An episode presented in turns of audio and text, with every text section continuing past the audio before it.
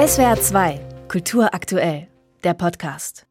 Die NSU-Morde zwischen 2000 und 2006 oder die Anschläge in der hessischen Stadt Hanau 2020, als neun Menschen in und vor zwei Shisha-Bars erschossen wurden.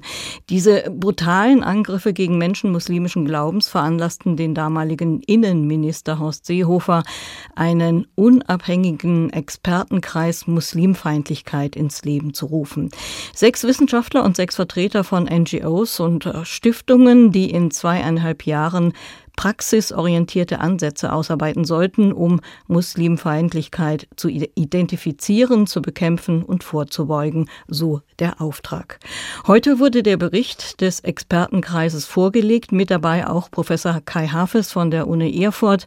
Wie sind Sie vorgegangen bei Ihrer Recherche zum Thema Muslimfeindlichkeit in Deutschland und zu welchem Ergebnis sind Sie gekommen? Wir haben drei Jahre lang in diesem Gremium getagt und uns sozusagen sämtliche Befunde zur Muslimfeindlichkeit, die es in der Forschung gab, zunächst mal angeguckt, haben eigenständige äh, Forschung in verschiedenen Bereichen äh, vergeben, von der politischen System, das wir erforscht haben, über die Medien, Kultursystem, Bildungssystem. Also es ist eine umfassende Bilanz. Insgesamt mit dem Ergebnis, das muss man grosso modo sagen, dass es doch auf ganz vielen Ebenen Probleme gibt in Deutschland. Wir haben zwar in der Bevölkerung eine breite Zustimmung zu antirassistischen Positionen, aber Antirassismus koppelt sich häufig doch mit einer hohen Bereitschaft, mit einer hohen Vorurteilsbereitschaft gegenüber Muslimen. Also viele Menschen, die eigentlich glauben, keine Rassisten zu sein, sind dann doch sehr muslimfeindlich äh, unterwegs. Mehr als die Hälfte der Bevölkerung stimmt muslimfeindlichen Aussagen zu.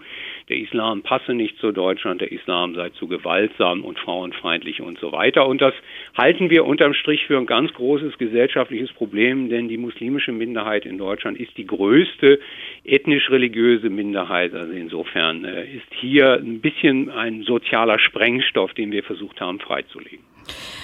Ein Aspekt, den ich ganz interessant fand, äh, viele Deutsche setzen muslimische Frömmigkeit offenbar gleich mit Fundamentalismus. Wo liegt denn da der Fehler? Naja, um mal mit einer Anekdote anzufangen. Äh, ich war als Forscher mal in Pakistan, als ein junger Mann zu mir kam, sich vor mir aufbaute und sagte, er wolle mir nur mal sagen, dass er Atheist sei, also nicht an Gott glaube um mir mal klar zu machen, dass nicht alle, die als Muslime gelten, auch strenggläubig seien. Also insofern gibt es auch innerhalb der islamischen Welt und unter Muslimen ganz unterschiedliche Anschauungen. Wie fromm Muslime dann am Ende des Tages wirklich sind, ist häufig gar nicht so leicht zu erkennen. Es ist aber im Westen sehr verbreitet, Muslimen insgesamt, von denen es ja 1,5 Milliarden auf der Welt gibt, sowas wie eine starke Frömmigkeit zuzuschreiben. Wir müssen da aber sehr viel genauer hingucken. Nicht alle Muslime und Musliminnen sind freitags zum Gebet unterwegs.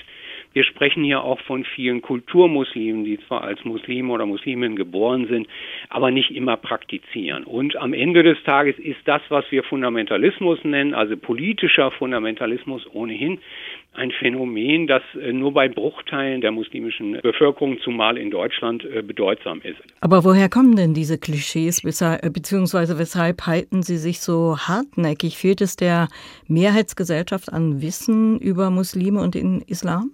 Also da muss ich eindeutig Ja darauf antworten. Äh, hier in der deutschen Bevölkerung wie überhaupt in westlichen Gesellschaften fehlt Grundwissen. Ich bin seit 25 Jahren an Hochschulen. Ich frage meine Studierenden immer wieder, ob sie wissen, dass Jesus zum Beispiel ein Prophet des Islam ist. Und in der Regel erweckt das doch sehr starkes Erstaunen. Also grundständige Wissenselemente der islamischen Religion fehlen. Übrigens ist das auch beim Judentum der Fall. Wir wissen häufig sehr viel über den Holocaust und wenig über das Judentum selbst seine Spielarten und seine Facetten. Und äh, was die Geschichte und die Gegenwart des Islams angeht, ist das auch so, übrigens auch in gebildeten Schichten. Deswegen spricht die Rassismusforschung auch davon, dass selbst höhere Bildung häufig kein Dämpfer für Islamfeindlichkeit ist. Und welche Rolle spielen die Medien bei der Verbreitung von Klischees?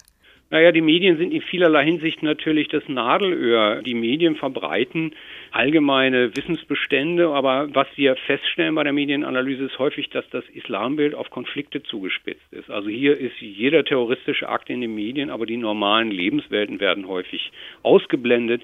Die sozialen Medien sind noch schlimmer, sind geradezu toxisch. Wir haben hierzu einen Bericht anfertigen lassen von der Universität Mainz Also hier ist es krude Islamfeindlichkeit zum Teil und wir haben seit Jahrzehnten eigentlich einen ähnlichen Befund bei den Medien.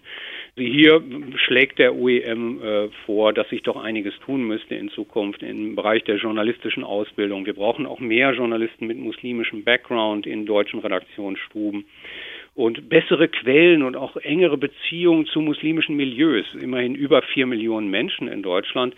Und hier sollte doch noch einiges passieren. Aber wie grenzen Sie Islamkritik von Islam- oder Muslimfeindlichkeit ab? Die Rechtsanwältin und Autorin Sairan Atesh zum Beispiel, die kämpft seit Jahren gegen Frauenunterdrückung im Islam. Andere kritisieren das Kopftuchtragen von Grundschülerinnen.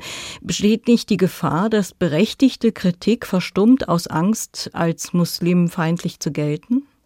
Wir versuchen das in dem Bericht äh, explizit zu klären. Ich habe mich dafür sehr eingesetzt, dass Islamkritik auch definitorisch abgegrenzt wird von Islamfeindlichkeit. Einzelne Kritik ist völlig legitim, auf Missstände hinweisen ist absolut legitim. Das Problem ist immer nur dann, wenn entweder Pauschalisierungen stattfinden, Generalisierung, oder wenn es dabei einfach bleibt es würde uns auch nicht einfallen, glaube ich, das Christentum nur aus einer äh, kritischen Perspektive zu betrachten. Wir haben immer auch positive Facetten und positive Gemeindearbeit. Und solange diese Balance vorhanden ist, würden wir das nicht als Islamfeindlichkeit bezeichnen. Aber wir sehen in vielen Institutionen, in politischen Institutionen, und auch in den Medien und auch selbst in den Bildungsinstitutionen, in den Kulturinstitutionen eine ganz starke Fixierung auf diese negativen Aspekte. Die gibt es, die muss man kritisieren, aber sie sind nun mal nicht alles. So lässt sich die Realität, Lebensrealität von Muslimen weltweit einfach nicht hinreichend beschreiben. Und das ist das Plädoyer auch dieses Berichtes zu sagen, es muss mehr Pluralismus im Blickwinkel her. Über fünf Millionen Muslime leben inzwischen in Deutschland und viele sehen sich Vorurteilen und Diskriminierung von Seiten der Nichtmuslime im Land ausgesetzt. Der 2020 ins Leben gerufene unabhängige Expertenkreis Muslimfeindlichkeit kommt nach über zwei Jahren Recherche zu dem Schluss, dass fast die Hälfte aller Deutschen anfällig für Muslimfeindlichkeit ist. Darüber habe ich mit dem Politikwissenschaftler Kai Hafes gesprochen. Er ist Teil des Expertenrates. Vielen Dank, Herr Hafes. Vielen Dank. SWR 2 Kultur aktuell. Überall, wo es Podcasts gibt.